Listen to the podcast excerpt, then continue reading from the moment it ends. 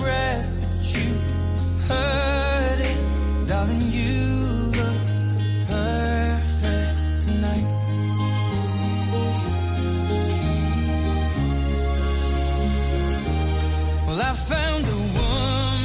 Cosa más bonita, ¿eh? De canción. Sí, señor, sí, señor. Bueno, tenemos mucho tiempo. Te vamos a hacer un montón de cositas hoy con nuestro querido eh, Norberto, que nos tiene que contar lo de la operación mm, eh, Mirra y más cosas, porque dice, he trabajado en Mali con uno de los hijos de Homero y sé que en Tombuctú hace 500 años se usaban los libros como moneda de cambio en un tiempo en el que un monasterio europeo podría tener como mucho 2.000 volúmenes. ¡Hala! ¿Y ahora qué? ¿Y ahora qué? Hola, Rafa. Ahora, Norberto, bienvenido, bienvenido Norberto. Muchas gracias. Me has dejado, me has dejado frío con, con esa historia, pero sí que es verdad que, que estuve que estuve allí en, en Mali y, y conocí a Licos, Lico era un, un oficial griego, y, y hablamos de Homero, claro, con un griego y un ateniense hay que hablar eh, sí o sí. ¿Qué, de qué te decían de Homero?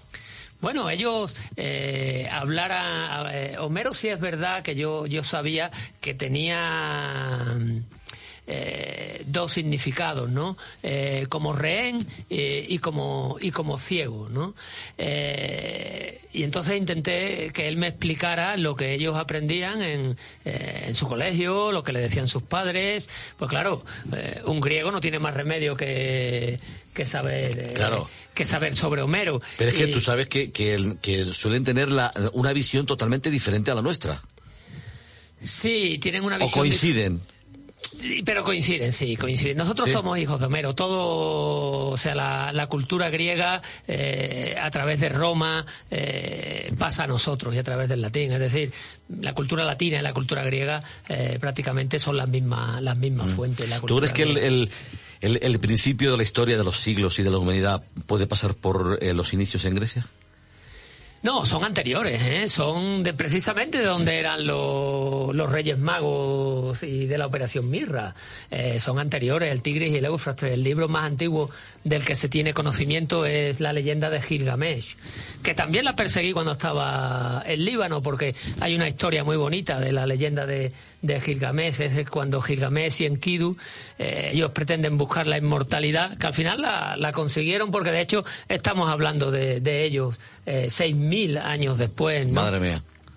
y, y bueno, ellos eh, ellos vienen del, de la ciudad de Ur, eh, que está entre el Tigris y el Éufrates, y llegan hasta Líbano buscando la inmortalidad.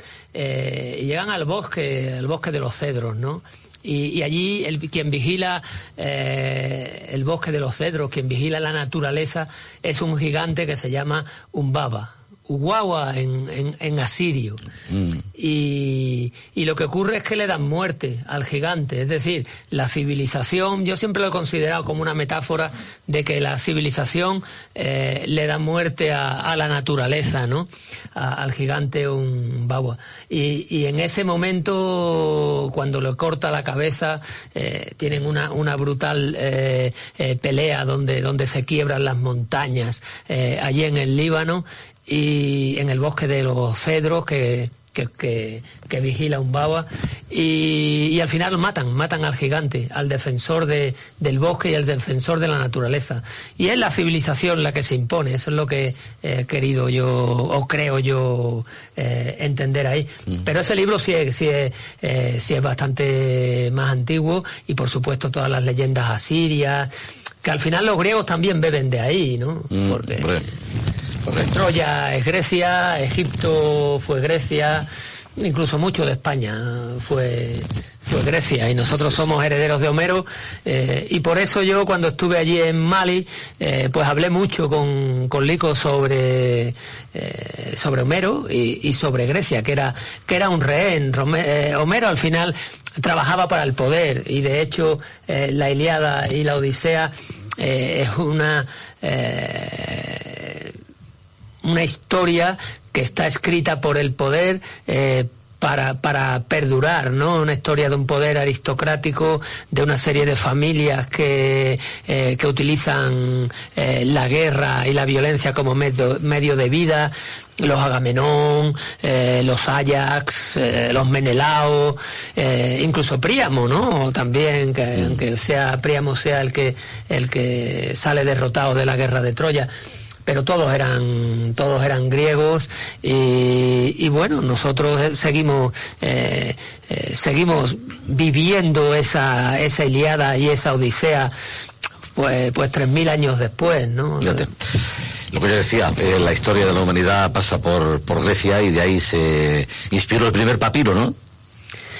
No, es anterior. ¿no? Ah, Lo- es anterior los todavía. papiros son egipcios. Eh, eh, la biblioteca de Alejandría, en la principal biblioteca, sí que se surtía de, de papiros, pero eh, por bueno, ejemplo, que en entonces se llamaba papiro al primer periódico que se hizo, la primera novela. Era Bueno. modo de noticias todo lo que se hacía y, y lo llamaron Sí, papiro, que por pero eso... pues bueno, el papiro era, era estaba hecho con, con juncos, eran juncos de eh, precisamente de- del, del Nilo, de la, de, la, de las riberas del Nilo, esos juncos de ahí hacían el papiro. Pero el problema del papiro es que tenía menos perdurabilidad eh, que, por ejemplo, el pergamino. ¿no? El pergamino viene de Pérgamo, la ciudad de Pérgamo. La biblioteca de Pérgamo también fue una gran biblioteca.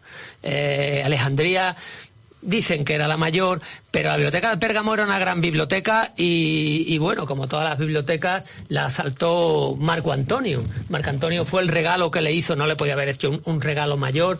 Eh, Marco Antonio Cleopatra de, esquilmó la biblioteca de, de Pérgamo, dice que se llevó de allí más de 30.000 volúmenes, que la llevó a la biblioteca de Alejandría. La verdad que la historia de las bibliotecas Qué- es qué muy, muy qué curiosa. golfo, ¿no? Qué golfo. Qué golfo. Bueno, todo era, era un estilo de vida. ¿eh? Estamos hablando de gente. eh, Y hace que la, eso era moda de ahora. dos viene- dos mil años, ¿no? Pero las bibliotecas todas, todas han sufrido. La biblioteca de Córdoba también sufrió un incendio, también fue esquilmada. De hecho, de la biblioteca de Córdoba eh, parte eh, lo que es la biblioteca de Tombuctú. En Tombuctú hay una gran biblioteca eh, con más de 50.000 rollos, van en- enrollados.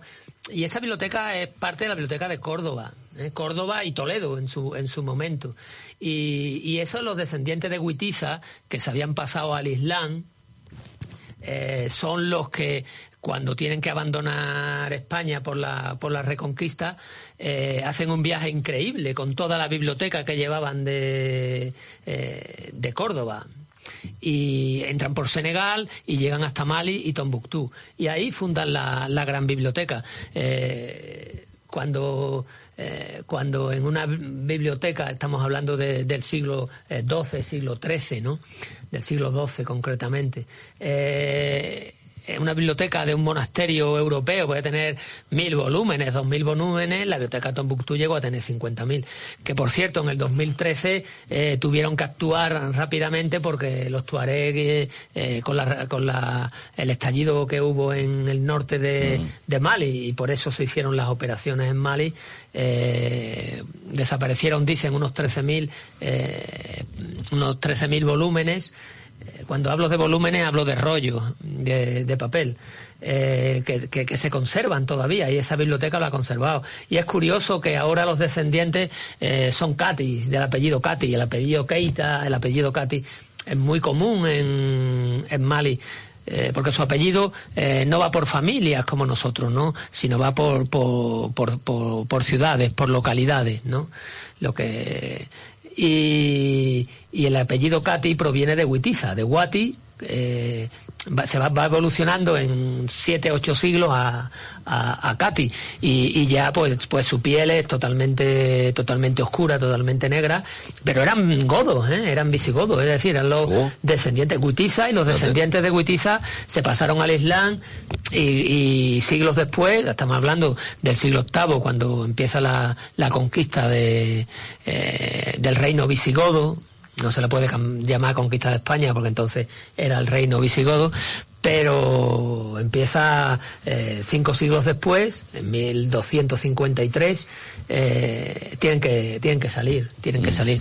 Pero es curiosa porque con las bibliotecas y con los libros se sigue la historia de- del ser humano. Y con los libros igual, los libros eh, van imponiendo una, una política y van imponiendo una sociedad y todos todos los libros trabajan para un poder, eh, a veces el poder de Agamenón, a veces el poder eh, de Augusto, porque eh, Virgilio escribe la Eneida porque, porque Augusto quiere tener un, un libro mítico como, como la Ilíada.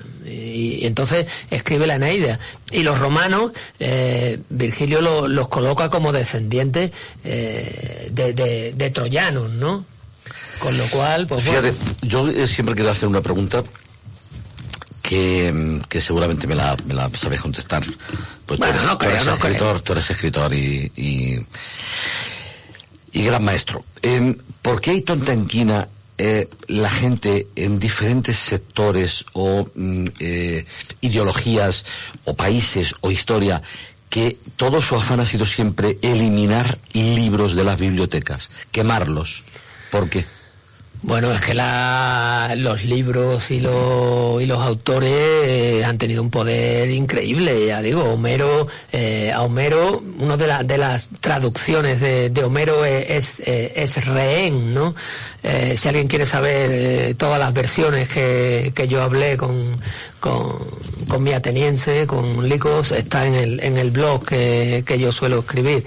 Y, y, ahí uno de ellos es rehén, es decir, eh, Homero es capturado, se supone que en la batalla de Esmirna, es una de las teorías. y, y, termina termina escribiendo para, para el rey Agamenón, ¿no? En su momento. Eh, yo creo que Homero es contemporáneo de las guerras de Troya, ¿eh? yo, yo sí que lo creo, y es más, además creo a pie juntilla que la Iliada y la Odisea, tanto la Iliada como la Odisea, eh, son eh, se basan en la, en la, en la realidad. Y de hecho, todo el mundo pensaba que Troya no existía, que Troya era un invento de no se sabe de quién, si de un autor, si de diez autores. Eh, yo creo que es de un autor. Eh, eso solamente lo puede hacer una, una persona. Eh, y, y, sin embargo Troya existió, ¿no? Henry Schliemann descubre Troya. Henry Schliemann es un escritor que algún día, eh, perdón, un, un, aventurero, iba a decir un arqueólogo, uh -huh. pero no era arqueólogo, era un aventurero, eh, descubre Troya y descubre Troya con, con la Iliada en la mano, ¿no? Eh, descubre que, que, está en el río Escamandro, que tiene que ser en ese sitio y, descu y descubre pues, pues lo que es Troya. En Troya él descubre nueve capas. Eh, hay nueve ciudades, es decir, que han destruido a nueve oh. Troyas. Sin embargo, para que vean la fuerza que tienen los libros y por qué se queman los libros, de las nueve Troyas que había, seguramente que hay grandes historias en esas nueve capas, pero solamente conocemos la destrucción de la séptima capa, de la séptima Troya que es, ¿por qué? Porque lo escribió, lo escribió, y además un artista. No, no consiste en que lo escriba un historiador, en que lo escriba un ensayista, o es que lo escriba, no, no, lo tiene que hacer, eso lo tiene que hacer el arte. Y el arte es el que va, va uniendo y va poniendo. Eh, pero eso pasa lo mismo con, eh, con la leyenda negra española, es decir, eh, los libros son los que los que han ido eh, fomentando esa leyenda negra. Bien es verdad que en España no nos hemos sabido defender en todo en todo este tiempo y, y, lo digo con toda con toda claridad, ¿no? No hemos sido y eso que tenemos la mayor literatura que se ha escrito en ningún idioma es la, literatura en lengua española. ¿eh? Nadie ha escrito eh, El Quijote, nadie, ni Shakespeare ni nadie. Eh, Shakespeare es un gran autor, yo no lo niego, pero no está, está a la sombra de Cervantes. Lo que pasa es que, claro, el canon occidental está escrito por, eh, por anglosajones. Y no solo el canon occidental, sino todas nuestras... eh, la historia nuestra está escrito por, por, por hispanistas ingleses, británicos, ¿no? Sí, tú dices, pues bueno, nos creemos más a, a, Steiner, que le dieron el príncipe de Asturias, que me parece muy bien, no te digo que no, pero hay grandes, grandes hispanistas que son españoles y que saben bastante más que, que los británicos, pero sin embargo parece ser que, que si lo dice un inglés, pues nos lo creemos. Y bueno, si pero eso dice, es que pues en este no. país se, se, admira más lo de fuera que lo de dentro. Yo, en, en, otros no lo sé, pero hablamos de España y sabes que en este país la gente suele ser eh, metista e ingrata. Eh, sí, la, la, verdad es que eh, yo preguntaba eso, de, de eh, el afán siempre constante a lo largo de los siglos, incluso ahora todavía, es eliminar libros para que la gente no pueda leer, para que no sepa, para que... pero eso es una tontería porque la gente lee, si no lo lee uno, lo lee otro, y si no lo escribe uno, lo escribe otro, pero eso nunca van a terminar con ello por muchos libros que quemen. Bueno, pero el poder eh, lo puede hacer, lo puede hacer y lo ha hecho, ¿no? Hombre, claro, ya, ya. es decir, y lo puede hacer con, con muy simple, ¿no? Simplemente llevándose a su terreno a los eh, a los autores, es decir, eh, el Cid, eh, por ejemplo, pues lo hace, consigue, el Cid consigue él o, o quien quien quien tenga interés en que en que ese tipo de personaje sea un héroe, porque del Cid se cuentan muchas cosas que, que no son verdad, ¿no? Eh, el Cid eh, y eso que llega a ser el paladín de lo, de lo español, ¿no? Pero él no nunca pretendió en Valencia, él quería que crear un, reino eh, y una monarquía con su sangre y de hecho si no llega a morir su hijo Rodrigo, pues a lo mejor que murió con 19 años en, combate, en batalla, eh, a lo mejor hubiera sido diferente, ¿no? Y sin embargo la figura del Cid es la que sale reforzada. Y la figura de los infantes de Carrión, que por cierto no, no existen como tales, pero, pero de la alta nobleza, el Cid era baja nobleza, era, él era alférez del rey y, era baja nobleza, pero la alta nobleza sale muy, muy mal parada en, en el poema del mío Cid. Y es una figura que, que bueno, que no pretende, y sin embargo queda como paladín de, eh, de lo hispano, ¿no? Eh, yo prefiero la figura de, de Alvar Fáñez, Minaya, ¿no? Minaya lo llamaba la reina, la reina Urraca la llamaba Minaya, que era mi hermano, ¿no? Y es una figura que sí que trabaja para, para el rey, eh, el Cid nunca trabajó para el rey Alfonso VI, por ejemplo, de, eh, de Castilla, ¿no? De lo contrario, que ya, bueno, como hubo la, la historia con, con Sancho, tampoco voy a voy a entrar en, en ese en esa en esa historia, ¿no? Pero, por ejemplo, Alvar, Alvar, eh, Fáñez, eh, mi hermano, Minaya, era, fue el que, el que paró toda la invasión de los benimerines en la zona de Almansa, ¿no? El famoso boquete de Almansa, donde siempre entran, siempre se ha, se ha dado ahí eh, grandes batallas, ¿no? Se dio, la batalla Almansa se dio, eh, se dio ahí también. Y, y él es el que lo consigue parar, y él sí sirve a- al rey y sirve a la reina. Eh, el Cid, desde luego que no, era más, más tipo mercenario, sin embargo consigue en un poema que, que se escuche su nombre eternamente, ¿no? Al contrario que otros muchos eh, héroes. Eh, un Cid eh, superior al Cid era el padre de Jorge Manrique y sin embargo eh, el arte ha hecho que pasara la historia con un hombre con una enfermedad terminal mal donde el hijo le dice que no se preocupe que dónde están eh, todos esos varones que, que combatieron tanto y tan bien y que ya no solo les espera la muerte y sin embargo fue una persona que, que sí que combatió, que combatió y ganó ganó muchísimas más batallas ¿no? Pero bueno eso es eso es el arte y, y el arte sí que va que va colocando a es decir eh, eh, yo estoy convencido que la revolución francesa en Francia que cortaron cabezas a, a Tutiplén ha quedado como una búsqueda de la libertad y de la que bueno, como una parte tendría su parte de razón, pero bueno, como yo siempre he sido girondino, pues, ¿no? y me hubiera gustado vivir en Burdeos la época de los girondinos, me hubieran cortado la cabeza, ¿no? Pero, pero bueno, eh, sin embargo, yo estoy convencido que si la Revolución Francesa hubiera sido aquí, pues a lo mejor eh, hubiera, hubiera tenido un carácter literario totalmente, totalmente diferente al que, al que, al que existe en Francia. Y lo mismo pasa en Gran Bretaña. Sin embargo, nosotros no hemos sido capaces, bien es verdad que el siglo XIX fue un siglo de exilios, eh, hablo de, de José María Blanco White, ¿no? Que claro, un exiliado que que trabaja, pues bueno, es que trabaja para los ingleses, ¿no? No, no, no, no podemos negar eso.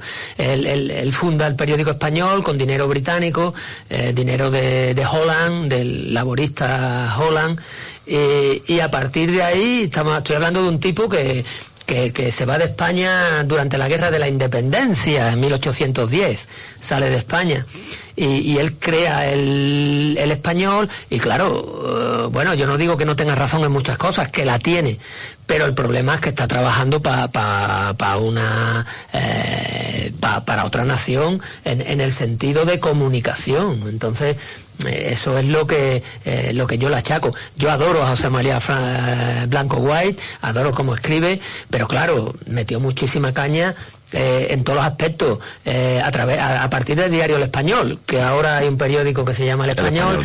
Hombre, dice que sigue su estela, pero bueno, no no no no la sigue. No creo que tenga mucho que ver. No creo que tenga mucho que No, ver, no. Pero bueno, yo luego durante la guerra de la independencia hispanoamericana eh, ahí sí igual, ahí intenta eh, también con parte de razón, ¿no? Con parte de razón, pero pero claro, al final eh, si lo que tú dices muchas veces en, exceso te hace que, que tu nación disminuya la credibilidad que tiene en el, en el exterior, pues claro, y en el exterior en el interior, porque luego lo hacemos nuestro. ¿Sabes? Ese problema es que lo hacemos nuestro. Y, y bueno, hay que coger lo positivo, pero de Blanco Guay, hablo de Bartolomé de las Casas, hablo de, eh, de todo, ¿no? De todo. Y de, y de claro, lo- la- los impresores, tanto eh, de los Países Bajos, de Flandes, como alemanes, como eh, todo, ¿no? Fíjate que has dicho una cosa que eh, yo siempre también me he preguntado. ¿Por qué Yo- se tiene... yo venía de la en- Operación en- Mirra y he en- terminado- Sí, no, no, sí, no, queda. Eh, yo, yo siempre he, he- querido preguntar por qué ha habido eh, tanta aversión a eh, historiadores, principalmente ingleses, anglosajones, eh, mucho más que a los españoles. ¿Por qué ha sido eso siempre? Porque es cierto que ha habido mucha gente, y además todavía lo sigue, lo- lo- los eh, siguen existiendo, eh, historiadores de España que se les tienen mucha más en consideración que a la gente que eh, vive en España, es español, ha conocido la historia realmente de España y sus ancestros. Con lo cual creo que podían hablar mucho más en primera persona.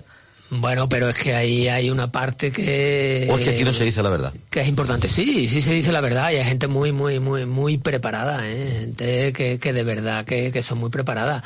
Claro, pero el problema que tenemos nosotros es que eh, no hemos llegado lo que hace Oxford o lo que hace Cambridge o lo que hace Harvard o lo que hace Princeton. Eh, eh, yo hablo en comunicación, ¿eh? no, no hablo en otra. nosotros no hemos, no hemos conseguido frenar, frenar eso. Es decir, el canon literario es un canon completamente anglosajón, ¿no? Un canon que a mí no me gusta. Es decir, yo leo a, a Harold Bloom, a Harold, Bl- Harold Bloom eh, en su canon que, que, tiene un libro de referencia, que, que para mí no lo es, ¿no? Que es el, el canon occidental. Y bueno, es que el canon occidental es anglosajón, es que parece que no han leído la literatura española. Y ya digo que la literatura española no tiene rival, eh, pero vamos, no tiene rival desde el siglo XI, desde el auto eh, de los Reyes Magos y Gonzalo de Berceo hasta hasta hasta ahora, ¿no? Por lo tanto, rival. estamos siempre en lo mismo. En España se, se, eh, se defenestra lo que tenemos en España. Fíjate el idioma español ahora. No, pero es que yo creo se que está no- tirando por los suelos, se, se valora más eh, Bueno, otras que- cosas que estos. Es que hay muchos intereses, hay muchos intereses, intereses, por medio, claro que sí. Hay muchos intereses, pero en, eh, en el siglo XVII eh, y luego sobre todo el XVIII eh, estamos hablando de que primero eh, estamos contra Francia y Francia establece su canon y, y casi todo lo que eh, lo que se surge de España viene por el por el canon francés. Y luego el 18, el 19 viene por el canon inglés, ¿no? Eh, y luego el 20 ya pues ha sido totalmente norteamericano, ¿no? Yo creo que, que nosotros hemos sido incapaces de, de crear el, el bestseller, es decir, eh, el Quijote, no nos engañemos, el Quijote es un bestseller porque lo cogen los ingleses y yo creo que lo cogen por su propio interés. Es decir, eh, siempre he hablado de la, de la gran venganza de Cervantes, ¿no? Eh, Cervantes no crea un héroe español eh, como a nosotros nos hubiera gustado. Hablo del siglo XVII. Cervantes no crea eh, el Orlando Furioso, no crea Os Luciadas, no crea, ¿no? Crea un, señor que se viste como dos siglos o tres siglos atrás, que está medio loco, y, eso lo pone como paradigma de lo, de lo español, ¿no? Y, él lo hace a conciencia, ¿eh? ningún escritor escribe, eh, él, ha tenido una vida y, yo creo que se ha sentido eh, demasiado, demasiado ninguneado porque siempre ha estado fuera de, todos los, cánones literarios de la, de la época, es una persona de, que siempre ha estado fuera de, la literatura española, ¿no? Y él se, se, ha sentido y lo sabe. Y lo peor de todo es que sabe que es un puñetero genio, ¿no? Entonces, eso es lo que, eso es lo que hace que, escriba algo como el Quijote. El Quijote de día de hoy es imposible que nadie lo escriba. Es totalmente imposible, ni, ni, ni aquí ni en ningún lado. Y es más, no existe ninguna, eh, ninguna obra literaria que se puede aparecer, tanto la primera parte como la segunda. La segunda es mucha mucho mejor novela, pero, pero Cervantes crea un héroe y ese héroe, eh, en cuanto lo ven los ingleses, dicen, joder, esto es lo que nosotros queremos. Y, son ellos son ellos los que hacen que sea un bestseller no y son ellos los que los que hablan del, del español como Quijote eh, bueno de esto se podría hablar eh, siete vidas no pero fíjate como de la operación Mirra que bien oye saliste muy bien en, la televisión ¿eh? sí la verdad que ha sido una operación difícil ¿eh? y lo, que hicimos, lo que hicimos mantener en secreto pero pero los Reyes Magos que tienen una historia también muy curiosa hemos tenido que estudiarla que estudiarla a fondo, porque claro, desaparecen los camellos y desaparecen los juguetes en el río Hasbani. Eh, yo he paseado mucho por el río Hasbani, además he paseado eh, con un sacerdote maronita, ¿no? Eh, maronita ellos son cristianos y, siguen al obispo Maroto y, él me comentaba que, que, por ahí había andado Jesucristo, ¿no? Por el Hasbani. El Hasbani es un afluente del Jordán.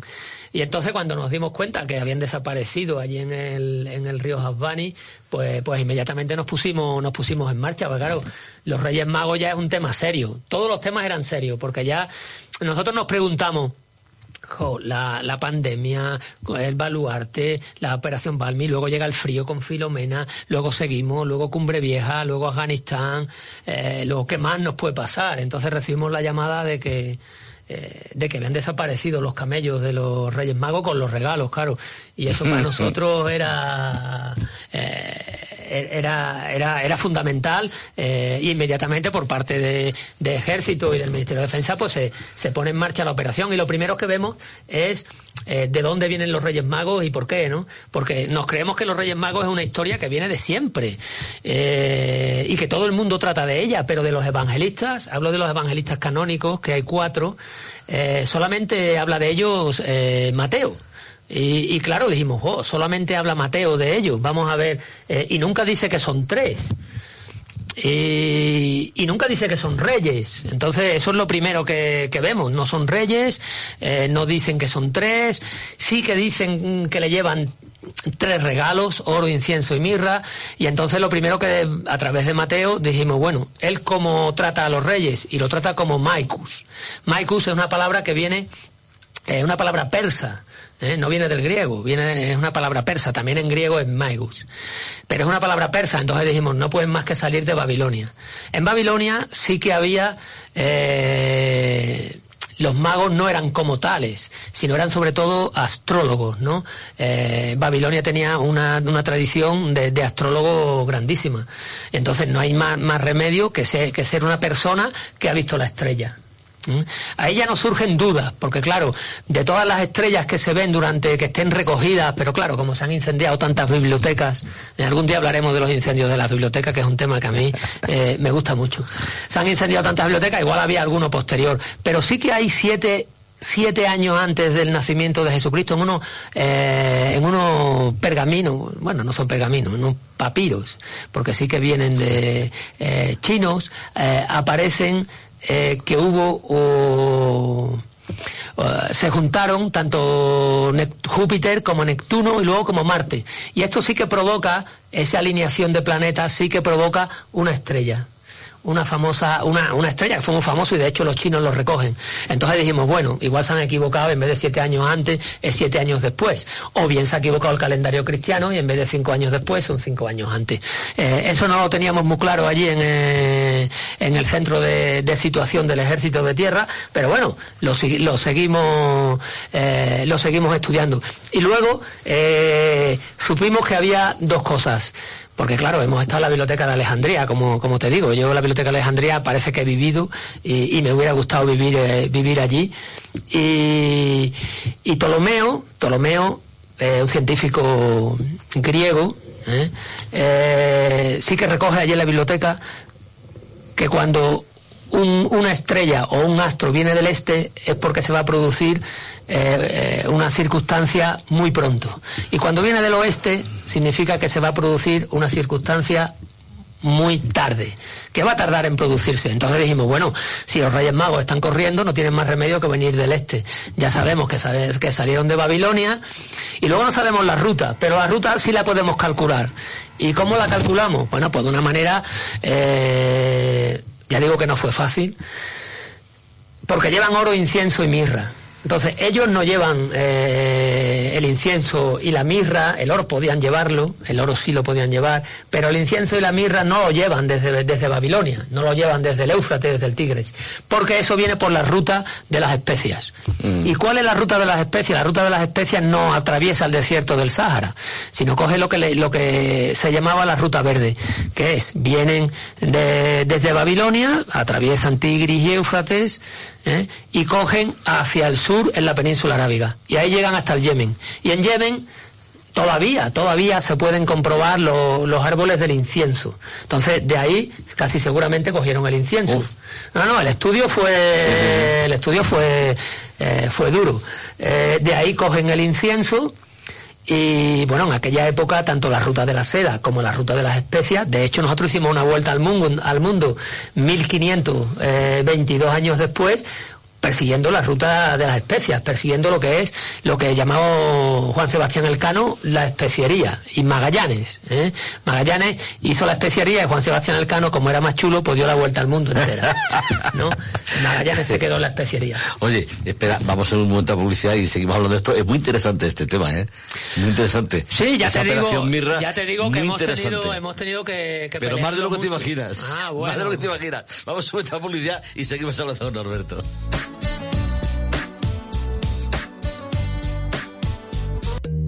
Disfruta de Radio Inter desde cualquier lugar del mundo en www.radiointer.es. Radio Inter, más cerca de ti. En Radio Inter, Rafael Vega.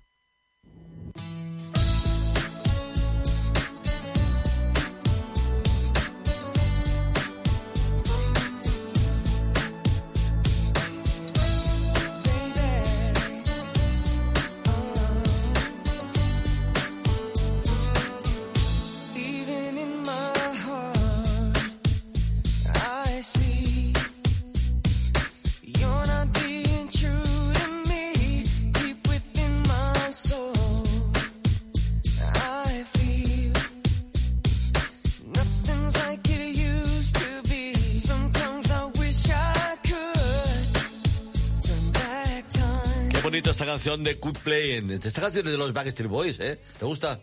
Sí, Jesús. Esta canción la ha cantado tú muy bien. un día vamos a hacerle que cante un poquito. un día, un día de esto, ya lo verás. Eh, Backstreet Boy, que por Dios está montando un tributo a Backstreet Boy impresionante, impresionante.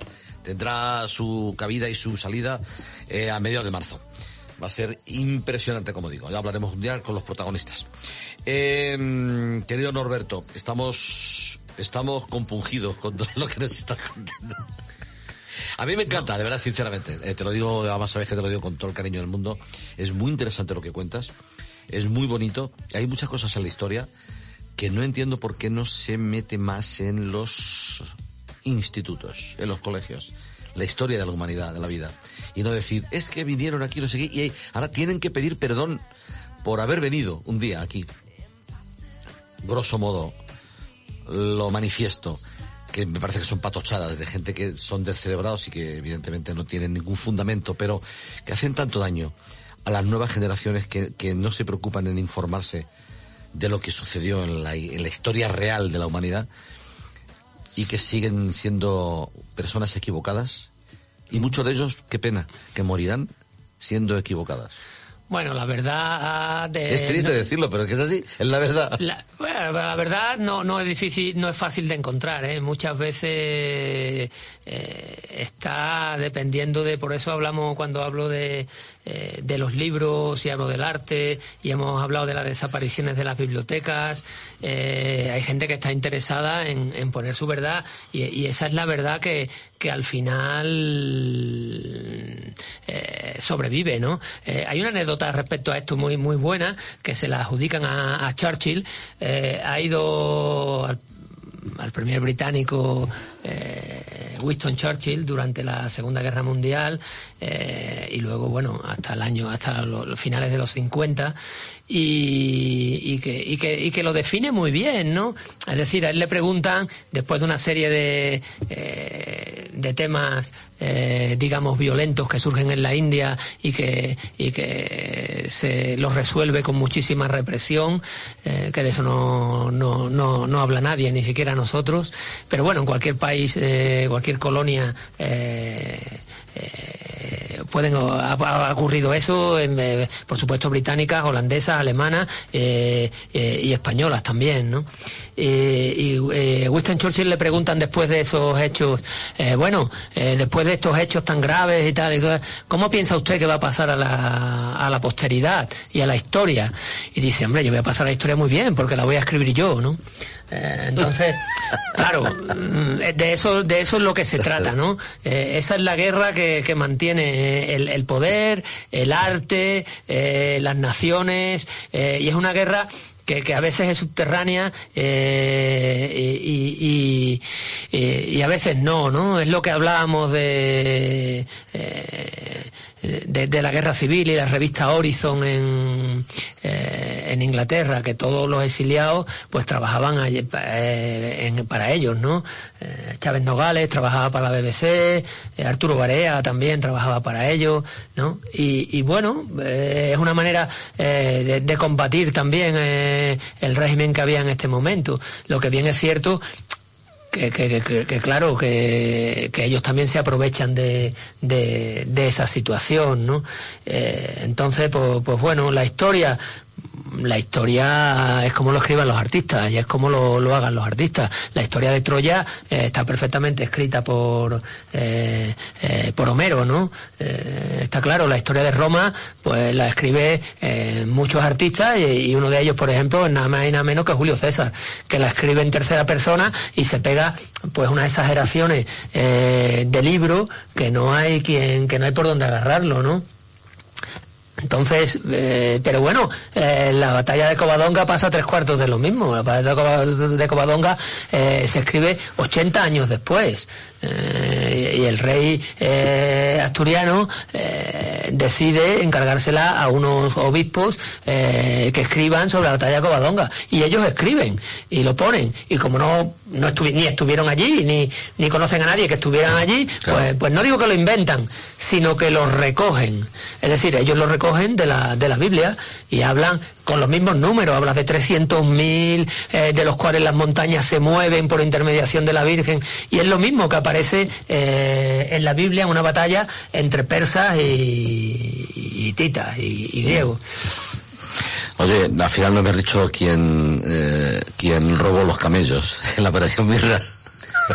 Bueno, eso todavía está en secreto, en secreto de sumario, eh, porque claro, no, muy intrigado con eso, ¿eh? no fue fácil porque eh, nosotros llegamos a la conclusión de que no fue, eh, de que no fue un robo como tal, ¿no? Yo creo que más bien fue un despiste porque claro, eh, desde Babilonia hasta, hasta Belén se puede tardar unos dos meses en llegar si coges por la ruta verde, ¿no? Si atravesas el desierto, pues puedes incluso no llegar pero eh, pero bueno desaparecieron y afortunadamente lo, eh, los encontramos no y, y, lo que a mí me sorprendió es eso no que solamente habla de los reyes eh, Mateo no y, de los regalos. El, el, oro y la mirra ya aparece antes en la Biblia. Por eso digo que que los autores eh, siempre beben de, de, las tradiciones y claro, la tradición eh, siempre forma parte de una eh, de unos intereses, ¿no?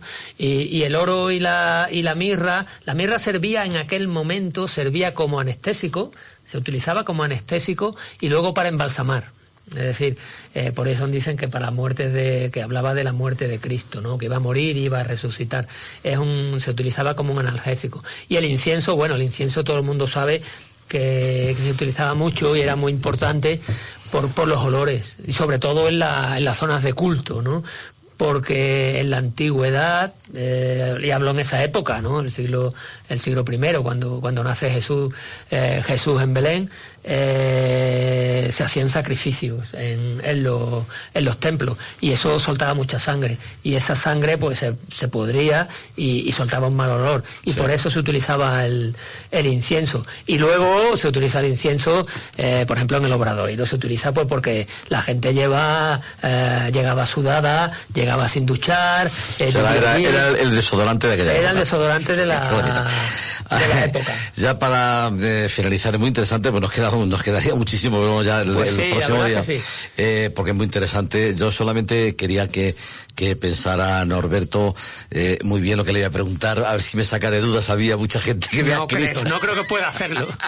La duda de, es buena ¿eh? la duda de, no, no, es lo único ya, que hace que, que podamos ya que descubrir estamos, cosas. ya que estamos hablando Norberto de, de los Reyes Magos ya vienen los Reyes Magos ya vienen los Reyes Magos caminito de Belén ole ole Holanda ya se ve ¿por qué Holanda?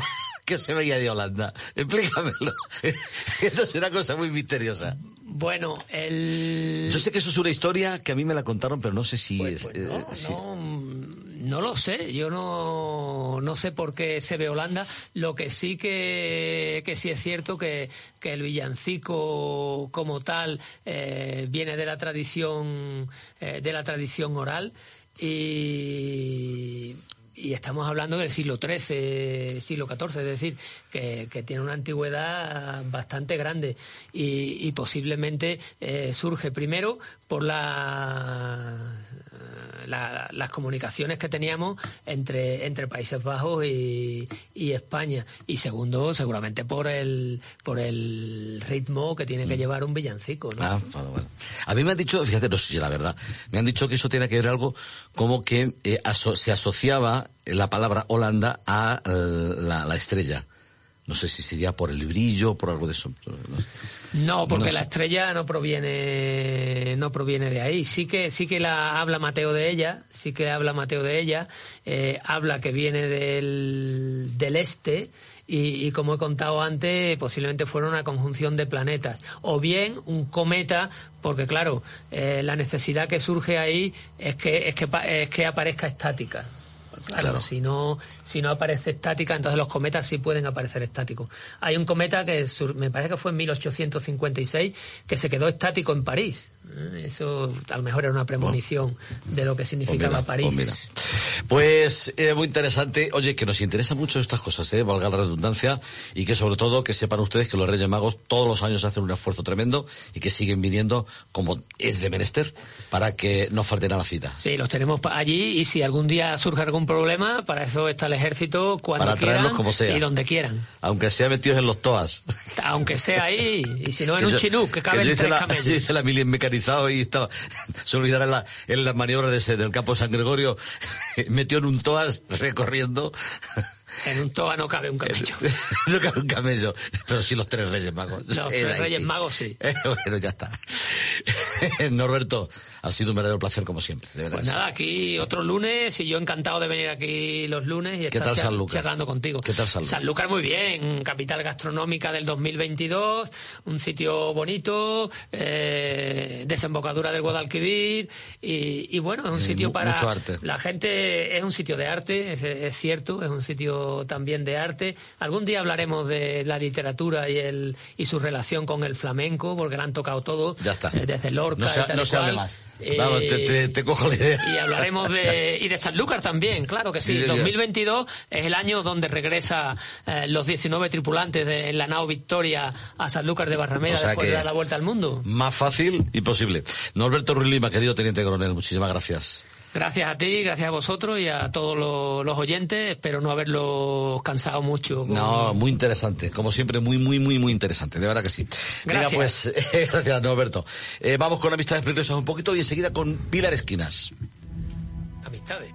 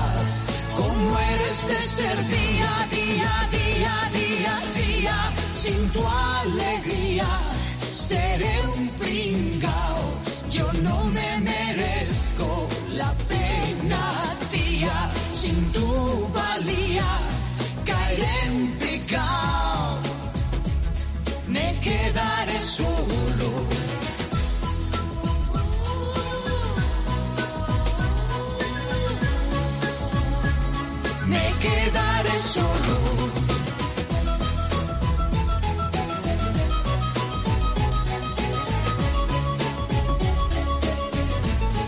Sabes bien, tal vez no pueda cambiar, no vaya a cambiar, jamás caer bien o mal, se acerca al final mi triste final. Y tú que ansías controlar mi vida, la paz, con guerras o mi día, día, día, día, día, sin tu alegría, seré un pringao, yo no me merezco la pena, tía, sin tu valía, caeré en picao me quedaré solo.